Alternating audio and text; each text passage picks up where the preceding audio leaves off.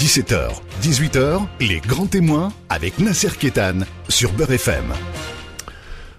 Merci de nous retrouver dans cette émission spéciale Grand Témoin. Aujourd'hui, mon grand témoin, Mohamed Kaki. Bonjour Mohamed. Bonjour Nasser. Merci d'être là. Vous êtes président de l'association Les Oranges, dont vous allez nous dire de, de quoi il s'agit. Vous êtes auteur, comédien, artiste complet. Euh, et je voudrais dire tout, d'abord que j'ai beaucoup, beaucoup de, de, comment dire, de, euh, je suis très content de vous recevoir parce que j'ai beaucoup d'affection pour vous. On se connaît depuis très très longtemps et euh, vous avez un, un, engagement et un attachement à vos idées, à votre culture, à vos origines, euh, qui est vraiment remarquable. Et, et, et, vous ne vous contentez pas simplement de, de les clamer, de les déclamer, euh, mais vous créez, vous êtes un créateur et vous associez à la fois vos actions, à vos idées et à vos créations. Et c'est vraiment avec beaucoup d'affection et beaucoup d'amitié que je vous reçois. C'est vraiment un vrai plaisir et, et, et, pour, et un vrai honneur pour la radio que, que, que, que de vous avoir dans, dans ces murs. Euh, Mohamed, vous êtes, euh, euh on vous connaît sur, vous êtes illustré sur la mémoire euh, sur le 17 octobre 61, euh, sur l'indépendance de l'Algérie, sur toutes ces dates qui font que euh, les Algériens de France, de façon générale, se raccrochent à leur histoire parce que la citoyenneté même si les binationaux sont français à deux, trois, quatre générations, ils ont la guerre d'Algérie, ils ont l'Algérie dans leur euh, dans leur gène, je dirais. C'est une forme de négritude, euh, cette négritude que vous vous valorisez euh, en essayant de dire voilà, voilà votre histoire. Vous pouvez être français, vous pouvez vivre dans ce pays, mais en sachant d'où vous venez. Et, et, et, voilà. donc cette richesse, vous l'abordez de, de, façon complète en créant, en écrivant des pièces de théâtre, en jouant, et on va on va y revenir dans dans un instant. Alors, l'association Les Oranges, vous l'avez créée il y a très longtemps, et à l'époque où pratiquement on parlait pas de toutes ces histoires d'histoire, de mémoire. Oui, en fait, c'est tout un processus. Hein. Déjà en 1983, j'avais créé l'association Shabab à l'époque, qui veut dire jeunesse. Et euh, en fait, l'association Les Oranges, euh, c'est quoi d'abord les oranges?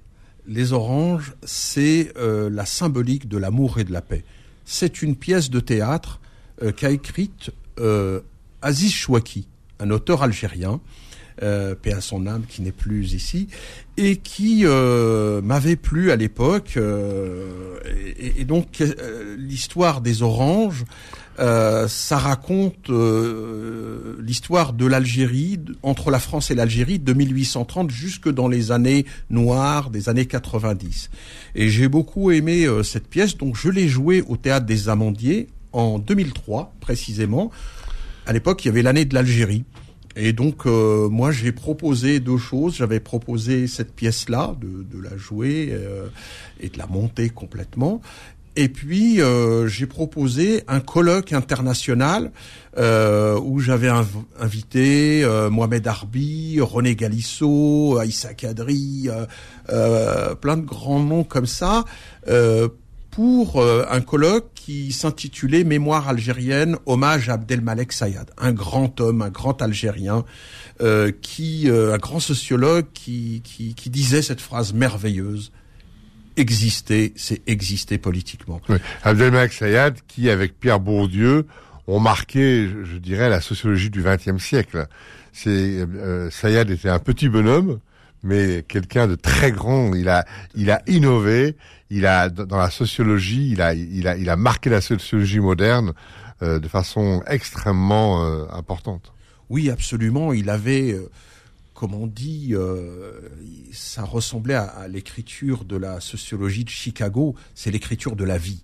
C'est-à-dire que lui, il était très proche des gens, il était proche des gens de milieu populaire. Alors, il, avait dit un truc intéressant, Mohamed, à propos des, des, jeunes qui sont nés euh, de parents algériens, etc., Il leur disait, euh, il disait à propos de, de toutes ces générations-là, euh, vous êtes les enfants légitimes d'un couple illégitime. Oui, C'était extraordinaire. Extraordinaire. en rapport à la colonisation, bien sûr, la France, l'Algérie, etc. Vous êtes les enfants légitimes d'un couple illégitime. C'est formidable, il y a tout dedans. Il y a, tout. Il a parlé aussi de la double absence. Il, parlait.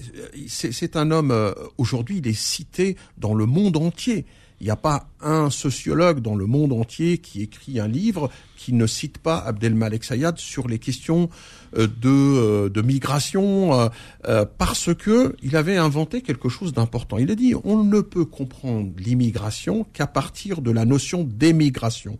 C'est-à-dire que en fait, les Algériens qui viennent en France, ils ont une histoire à partir de leur village, à partir de d'un schème politique et d'un schème collectif.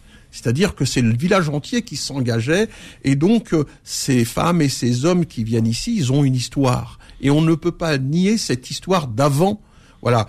Et, vous savez que euh, de plus en plus aujourd'hui, il y a des gens qui, commencent à, à, se faire remarquer en disant il faudrait à l'université, etc., qui ait créé une science de l'immigration ou des migrations ou des migrations. Il faudrait qu'il y ait euh, des UV à l'université, etc. Il faut, faut plus en faire un espèce de, de chose comme ça qui politiquement est, est instrumentalisé. C'est une réalité sociologique historique, etc. Il faut que ce soit étudié à l'université. Il faut, il faut, il faut que ce soit euh, voilà, on parle de science de l'immigration ou des migrations, et, je pense que là, Sayad aurait toute sa place, euh, une université euh, euh, Abdelmalek Sayad, enfin des choses comme ça. ça Vous avez absolument raison. Je, je, je, je, suis vraiment heureux et, et ému de parler de lui parce que ça, comment dire, en mars 1998, lorsque il est mort, il avait moi j'avais pour projet, je me suis dit mais c'est pas possible, c'est injuste, un grand sociologue comme ça qui a fini directeur euh, d'études euh, justement au CNRS et que ce grand bonhomme qui a travaillé avec Pierre Bourdieu, comme vous le disiez tout à l'heure, dans les années 60, euh, en Algérie, en Kabylie, pour Dieu d'ailleurs, euh, s'il a réussi à faire le travail colossal qu'il a fait, c'est grâce à Sayad. Sayad, y, Sayad y est pour quelque chose. Mais bien évidemment. Qui en plus, Sayad, une gentillesse, une modestie incroyable. Quelqu'un de très modeste. Très... Et, donc, ils ont fait un compagnonnage là-dessus. C'est d'ailleurs Sayad qui parlait kabyle, qui, qui faisait les entretiens, euh, etc. Et donc, finalement, euh, Bourdieu, on peut dire, euh, il a bénéficié euh, beaucoup de l'apport euh, de, de Sayad euh, avec lequel il a travaillé longuement. Et je trouvais injuste qu'on ne parle pas de lui. De Sayad, on l'avait complètement oublié. Et donc c'est pour ça que j'ai mené un combat extrêmement important dans la ville historique de l'immigration algérienne, à Nanterre. Là où il y avait les bidonvilles. Voilà. Et, mais pas que. Euh, les, les, Algériens euh, euh, à Nanterre, justement, je crois qu'il faut qu'on sorte de cette histoire euh, de la mémoire du pathos et du misérabilisme. Euh, parce qu'on nous cite toujours les bidonvilles. Et c'est vrai que c'était un élément important, mais les bidonvilles, c'était dans les années 60. Euh, en fait, avant, les Algériens sont arrivés déjà dans, dans les années 30, ils étaient là. Et en 1937 précisément, il y a eu la création du PPA, le Parti du peuple algérien de Messali Hadj, à Nanterre et déclaré à la préfecture sénéoise à l'époque dans un café algérien. Et c'est ça mon travail, le travail que je fais euh, avec la jeunesse, etc. Et vous me demandiez euh, qu'est-ce que l'association Les Oranges? Eh l'association Les Oranges, c'est un travail de mémoire de combat, un travail de mémoire, euh, de connaissance historique et euh, qui euh, croise la petite histoire et la grande histoire, l'histoire singulière des gens et l'histoire, la, grande histoire. Parce que c'est grâce à l'histoire que justement on peut marcher debout. On peut dire, moi vous savez, je, je, pense aussi comme Noam Chomsky. Noam Chomsky, le grand linguiste, il disait les mots font le monde. Et j'aime bien cette phrase, les mots font le monde, parce que euh, il y a plein de gens qui disent euh, euh, issus de l'immigration. Moi, je n'aime pas ce mot-là. Je dis les Français héritiers de l'immigration algérienne. Parce que dans héritier... Et vous dites même de l'immigration coloniale. Oui, de l'immigration coloniale de manière plus générale. Euh, et parce que... Pourquoi héritage? Pourquoi héritier? Parce qu'il y a un héritage. Les Algériens, par exemple, pour le citer que, euh, en France, il faut se rappeler qu'en 1926, donc à Paris, a été créée l'étoile nord-africaine de Messali Hadj. Et donc, euh, il faut rappeler l'histoire, c'est très important. Euh, Je crois qu'elle avait, elle avait, été créée un petit peu avant, en 24. Il y avait ce qu'on appelait le CNAV Ouest, qui était à peu près, il y avait 17, 18 Algériens dans ces années-là, qui avaient créé ça. Et deux ans après, ils ont donné le nom de l'étoile nord-africaine. Et donc, euh, euh, en tout cas, le nom de l'étoile nord-africaine, c'est 1926. Et, et donc, d'ailleurs, il y a eu euh, un contentieux, puisque euh, en 1936, c'est le Front populaire qui l'a dissoute. Personne ne le sait, ça. C'est le Front populaire, comme quoi nos pseudo-amis, quelquefois, parce que Messali Hadj... Ceux, qui avaient créé l'étoile nord-africaine, enfin, ce qui est devenu l'étoile nord-africaine au, au, au, au départ, était déjà à l'époque, déjà à l'époque, pour l'indépendance de l'Algérie. Tout à fait. Ça, on, oublie souvent de le dire. Et c'est vrai qu'on a reproché à Messali Hadj le fait de ne pas avoir été pour l'indépendance tout de suite, d'avoir rejoint le FLN, enfin, qu'en 57, après la terrible guerre MNA-FLN. Mm. Mais euh, déjà, dans, dans, dans l'ADN de ce qui a créé l'étoile nord-africaine, il y avait déjà l'indépendance de l'Algérie. Tout à fait. Et donc, euh, justement, quand la, quand la, l'étoile nord-africaine a été dissoute euh, en, en, en, 37, eh bien, justement, euh, Messadi Hadj, à Nanterre, il a créé le PPA, le Parti du peuple algérien. Ensuite, euh, il y a eu euh, une longue histoire, euh, le 17 octobre 61, que, l'on connaît tous, avec ce, massacre important, on en reparlera peut-être tout à l'heure. Et, ensuite, il y a eu une, une, une longue histoire aussi autour des choses qu'on ne sait pas, qu'on a oubliées. Par exemple, le MTA, le Mouvement des travailleurs arabes en 1972 avec Sartre, avec euh, Simone de Beauvoir qui, qui sont venus apporter leur euh, leur soutien aux travailleurs euh, immigrés, comme on disait à l'époque, euh, qui faisaient les grèves euh, justement dans les usines, etc., parce qu'on les humiliait, etc. Et puis il y a eu la marche pour l'égalité des droits, dont, dont on parle dans un instant. Voilà. Les grands témoins revient dans un instant. 17h, 18h, les grands témoins avec Nasser Kétan sur Beurre FM. Mohamed Kaki, auteur, compositeur, président de l'Association des Oranges, la mémoire, l'histoire, on vient de parler de, l'étoile nord-africaine, on vient de parler du mouvement des travailleurs arabes en 72, euh, toutes ces dates du PPA, de, Messali Hadj, donc tout ce qui se crée un peu dans l'immigration, dans les communautés, et qui est lié directement avec les, avec à la fois l'indépendance de l'Algérie, ce qui se passe en Algérie, mais aussi avec les grands mouvements mondiaux, universels, parce que tout ça s'articule dans une mondialisation. Hein, il, y avait euh, la, grande rencontre de Cancun. Donc, euh, donc, et, d'ailleurs, il y, a, un livre qui a été écrit par un Américain euh, qui, euh, euh, qui, qui raconte un petit peu euh, tout, toute cette, tout ce qui s'est passé dans l'immigration. Et lui, il appelle ça, le titre du livre, c'est l'arme secrète du FLN. C'est-à-dire qu'en fait, c'est tout ce qui se passait dans l'immigration et ce que vous venez de... Et, ces dates-là, vous, euh, vous en avez fait un élément, euh, comment dire, artistique. Et, et c'est pour ça que le 17 octobre, pour vous, euh, vous l'avez complètement euh, comment dire, euh, intégré dans, dans, dans, cette histoire et vous en avez fait une pièce de théâtre. Oui, absolument. Et, et donc, euh, ce rappel un peu historique pour dire euh, euh, en fait qu'on se nourrit de l'histoire. Et, et, de moi, je suis quand je découvre tout ça, je suis fier que nos parents euh, font par nos grands-parents, les arrière-grands-parents font partie d'une longue histoire de combat.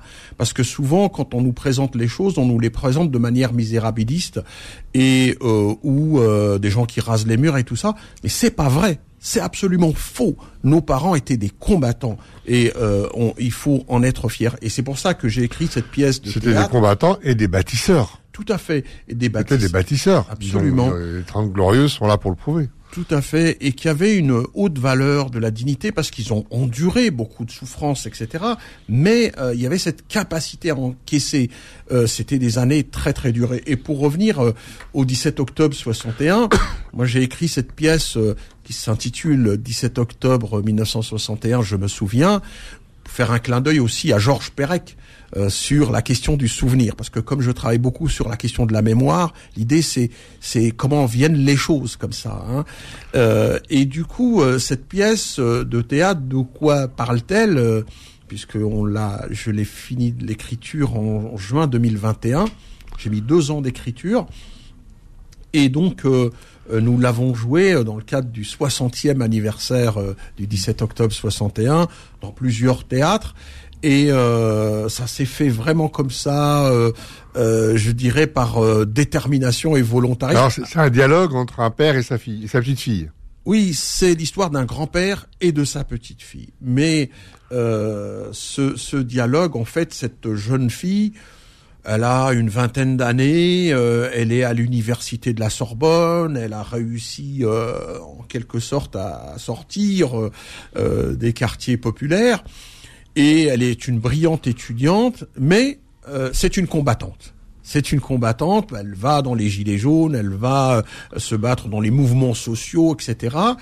Et euh, son grand-père est un peu inquiet parce que lui il ne veut qu'une seule chose, c'est qu'elle réussisse ses études et qu'elle s'occupe pas trop des combats. Et donc un jour, elle va le, le, comment dire, elle va être en difficulté, elle va être dans un commissariat de police à Paris attrapée avec les gilets jaunes. Et donc, elle va appeler son grand-père parce qu'elle appelle pas ses parents, parce qu'elle a peur des, des, des, embrouilles, etc. Son grand-père va la chercher, il revient et ensuite s'entame un dialogue. Et elle lui et donc euh, il commence un conflit hein, au théâtre. C'est toujours le conflit d'abord. C'est euh, et, et, donc euh, il lui dit mais il faut pas faire ça, il faut pas aller dans les manifs, tout ça, c'est pas bien. Occupe-toi uniquement de tes études. Et elle lui dit ah bon? Et, et c'est toi qui vas me dire ça? Et toi, qu'est-ce que tu as fait dans ta jeunesse, etc. Et le 17 octobre, hein Tu as participé. Et donc là, euh, euh, et donc elle arrive à le, à le convaincre. Tu m'as jamais parlé de tout ça. Tu tu parles pas. Et alors que moi je sais des choses. Euh, j'ai j'ai regardé dans le dans le grenier, etc. J'ai vu des archives. Mohamed, euh, c'est vrai que toute cette génération souvent ne parle pas. Oui.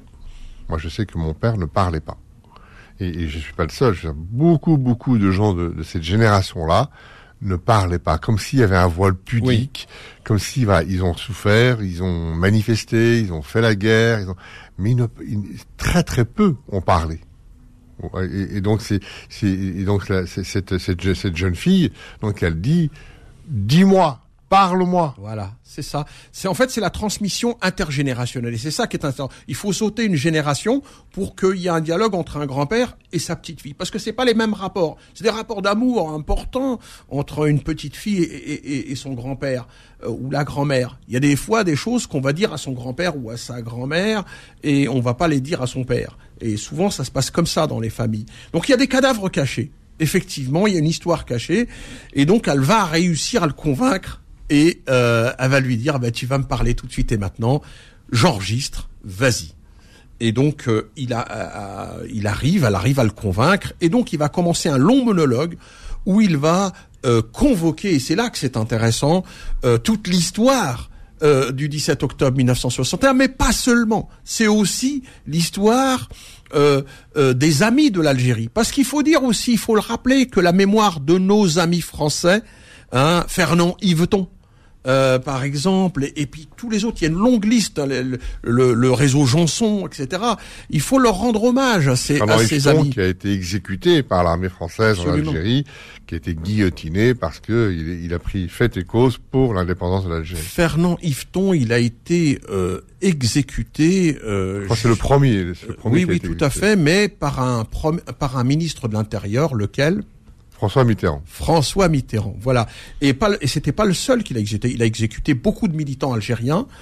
Euh, à cette époque-là, mais aussi beaucoup d'amis français. Euh, il faut parler aussi de Maurice Laban.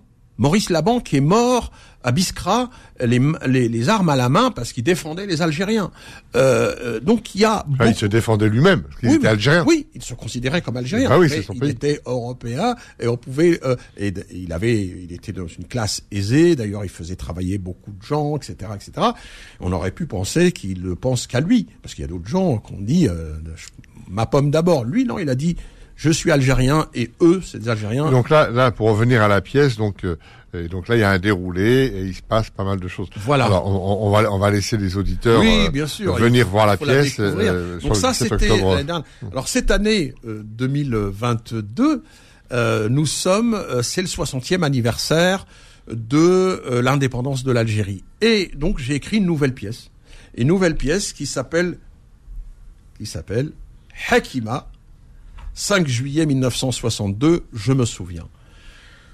Donc euh, cette euh, pièce est le prolongement de la première pièce euh, du, du 17, sur le 17 octobre, c'est-à-dire que le 17 octobre est toujours là, c'est une trame euh, importante, mais là on a on a on a prolongé le dialogue toujours avec le grand-père, toujours cette histoire d'intergénérationnel. Mais il y a une chose très importante, c'est que par exemple dans les familles, tout à l'heure, vous disiez, euh, mon père, m'a mais on est tous pareils. Ils, ne- parlaient pas euh, forcément nos parents. Et donc, elle interpelle son grand-père en lui disant, mais dis donc, tu m'as dit que ma grand-mère, j'ai toujours appris que ma grand-mère, elle avait trois sœurs. Or, je viens de découvrir qu'elle en a quatre. Et euh, pourquoi vous m'avez jamais parlé de ça? Et donc elle commence à le mettre dans une gêne pas possible. Hakima, c'est qui, etc. Et en fait, elle a fait des recherches. Il y a un, membre de la famille qui a vendu la mèche, disant voilà, mais en fait, on n'en parle pas, etc. Pourquoi on n'en parle pas? Parce que c'est autour de quelque chose d'horrible. Et il y a quelque chose d'horrible dans l'histoire de la guerre d'Algérie que même les historiens n'en parlent pas. Les Algériens n'en parlent pas, personne n'en parle. Parce que c'est d'une violence inouïe. Il s'agit des viols.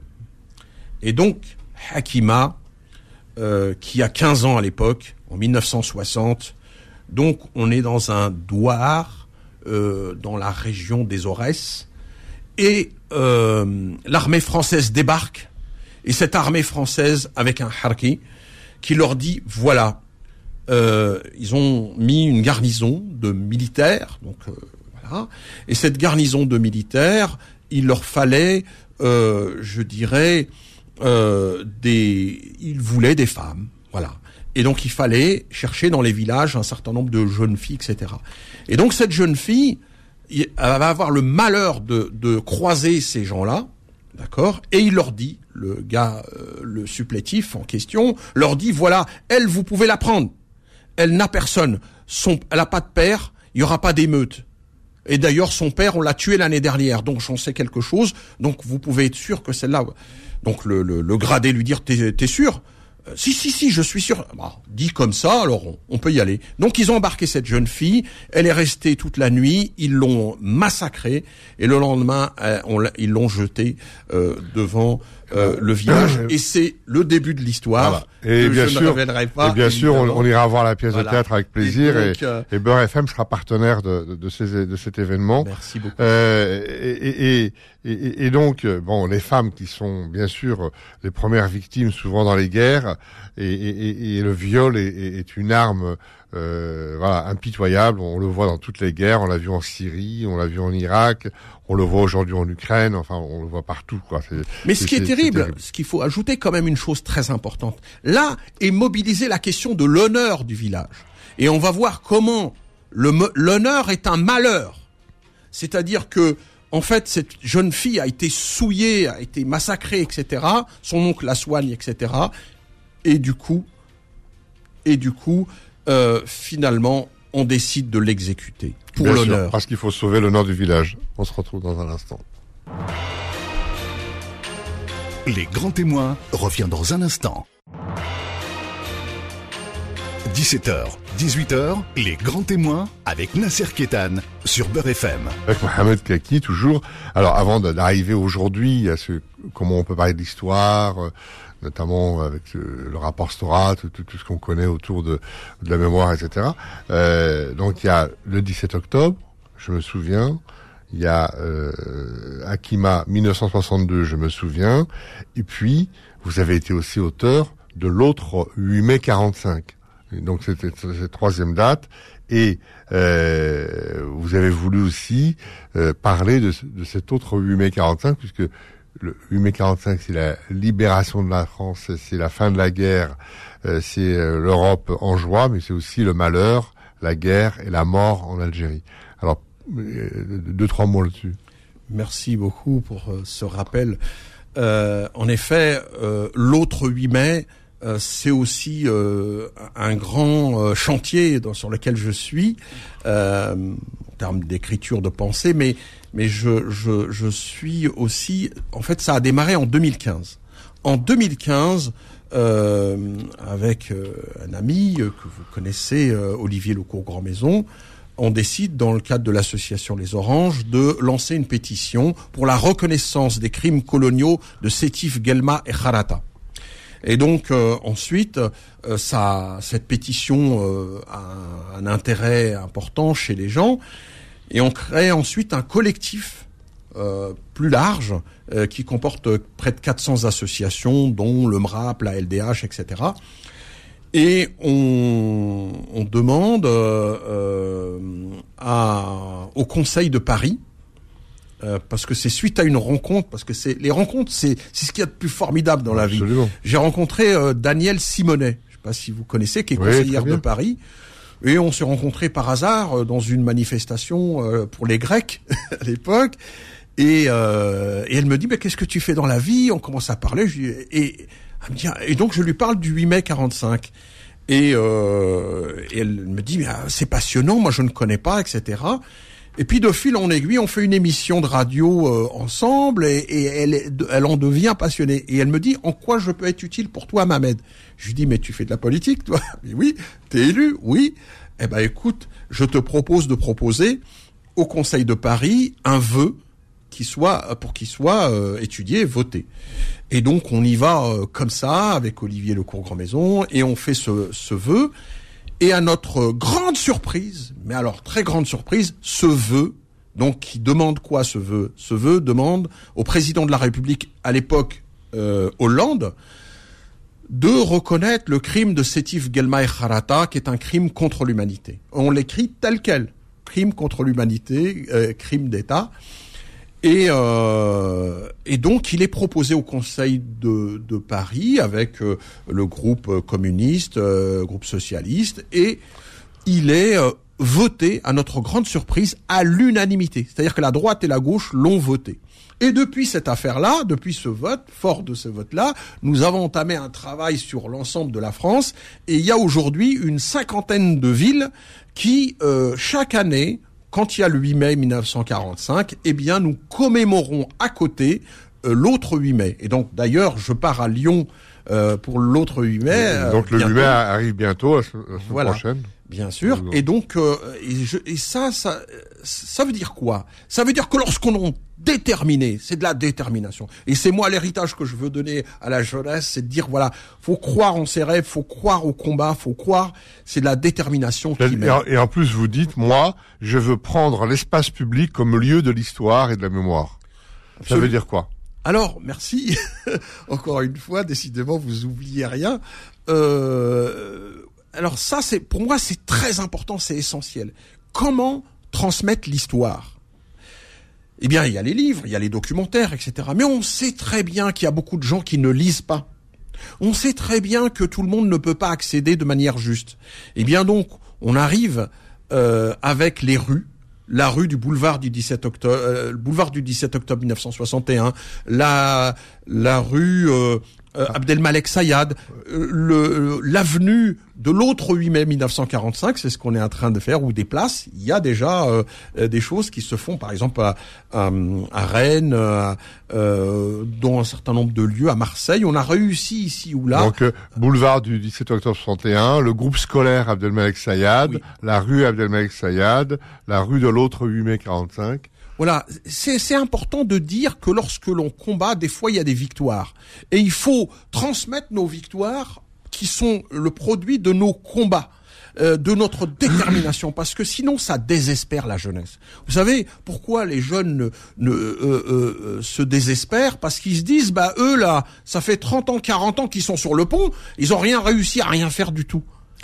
non. Dans cet espace public, est-ce que vous êtes partisan de tout ce courant qui disent bon, il faut enlever tel ou tel statut, euh, par exemple Bugeaud, la Mauricière, euh, Napoléon, je sais pas quoi. Est-ce que vous êtes partisan de ça ou vous êtes partisan de dire bon, bah ça existe, mais il faut faire il faut faire d'autres trucs à côté? Alors là-dessus, c'est un vrai débat. C'est vrai, que c'est un vrai débat qui, pour moi n'est pas tranché. Moi, ce que je crois, c'est que euh, euh, il faut à minima mettre des plaques en disant voilà le général Bugeaud c'est un criminel c'est lui qui a fait les enfumades en Algérie à Mostaganem il a assassiné des milliers de gens dans une grotte en Algérie. C'est la Mauricière. Euh, oui, mais c'est tout ça, c'est euh, c'est l'engagement de, de, de ce général Bugeaud. Et donc il doit pas y avoir d'école du général Bugeaud. Euh, c'est pour ça qu'on s'est battu.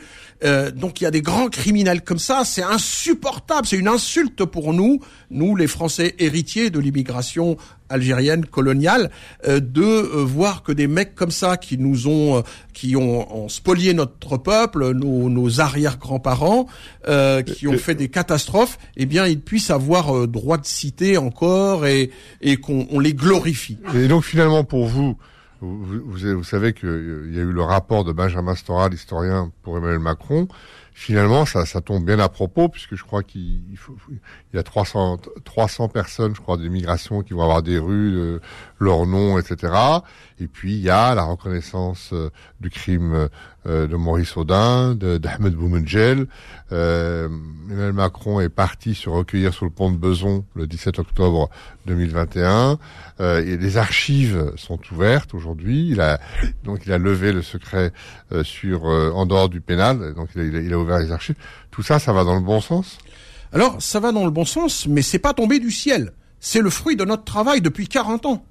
C'est un travail important que nous avons engagé et ça prouve que lorsqu'on mène des combats politiques, des combats citoyens euh, sur le terrain, à partir des quartiers populaires, etc., les petites idées, les petits ruisseaux font les grandes rivières et, et donc ça a des incidences effectivement. Pour revenir au pont de Beson et euh, de la symbolique du président de la République euh, au pont de Beson, moi j'ai salué cette, cette initiative parce que c'est la première fois qu'un président de la République va se recueillir auprès des victimes. Mais je dis, c'est un demi-pas. Il aurait dû dire que, au-delà de Maurice Papon, il y avait Roger Frey, il y avait le Premier ministre Michel Debré. C'est une responsabilité politique et dans ce cadre-là, c'est un crime d'État et pas seulement une bavure d'un d'un sinistre préfet. C'est ça qui, qui, est, qui, est, important. Donc, il, euh, Monsieur Macron a fait un demi-pas en 2021. J'espère, s'il est élu demain, je m'adresse directement à lui en disant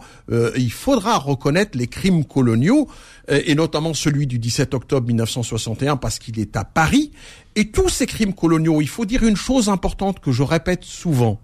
C'est l'histoire de France c'est une partie de l'histoire de France qui a, dont les Français ont été amputés de leur propre histoire. Donc ce n'est pas seulement l'histoire des Algériens. Une partie de l'histoire de France. Voilà, une C'est l'histoire d'Algérie. Et une partie de l'histoire d'Algérie, c'est l'histoire de France. Et justement, cette Algérie, on va terminer un peu là-dessus. Euh, est-ce que vous allez en Algérie? Est-ce que vous avez des relais en Algérie? Est-ce que est-ce qu'on vous est-ce qu'on vous ouvre des archives sur l'Algérie Est-ce qu'il y a des lieux de mémoire? Comment ça se passe avec l'Algérie, puisque vous êtes euh, aux premières loges pour faire vivre la mémoire de, de, de tout ce qui s'est passé euh, en France. Mais l'Algérie, euh, elle, elle, elle, se situe comment un petit peu dans, dans, dans votre travail? Merci euh, infiniment pour cette euh, question, Nasser, qui est une question centrale, importante. Eh bien, il y a une panne de ce côté-là. Il y a une vraie panne.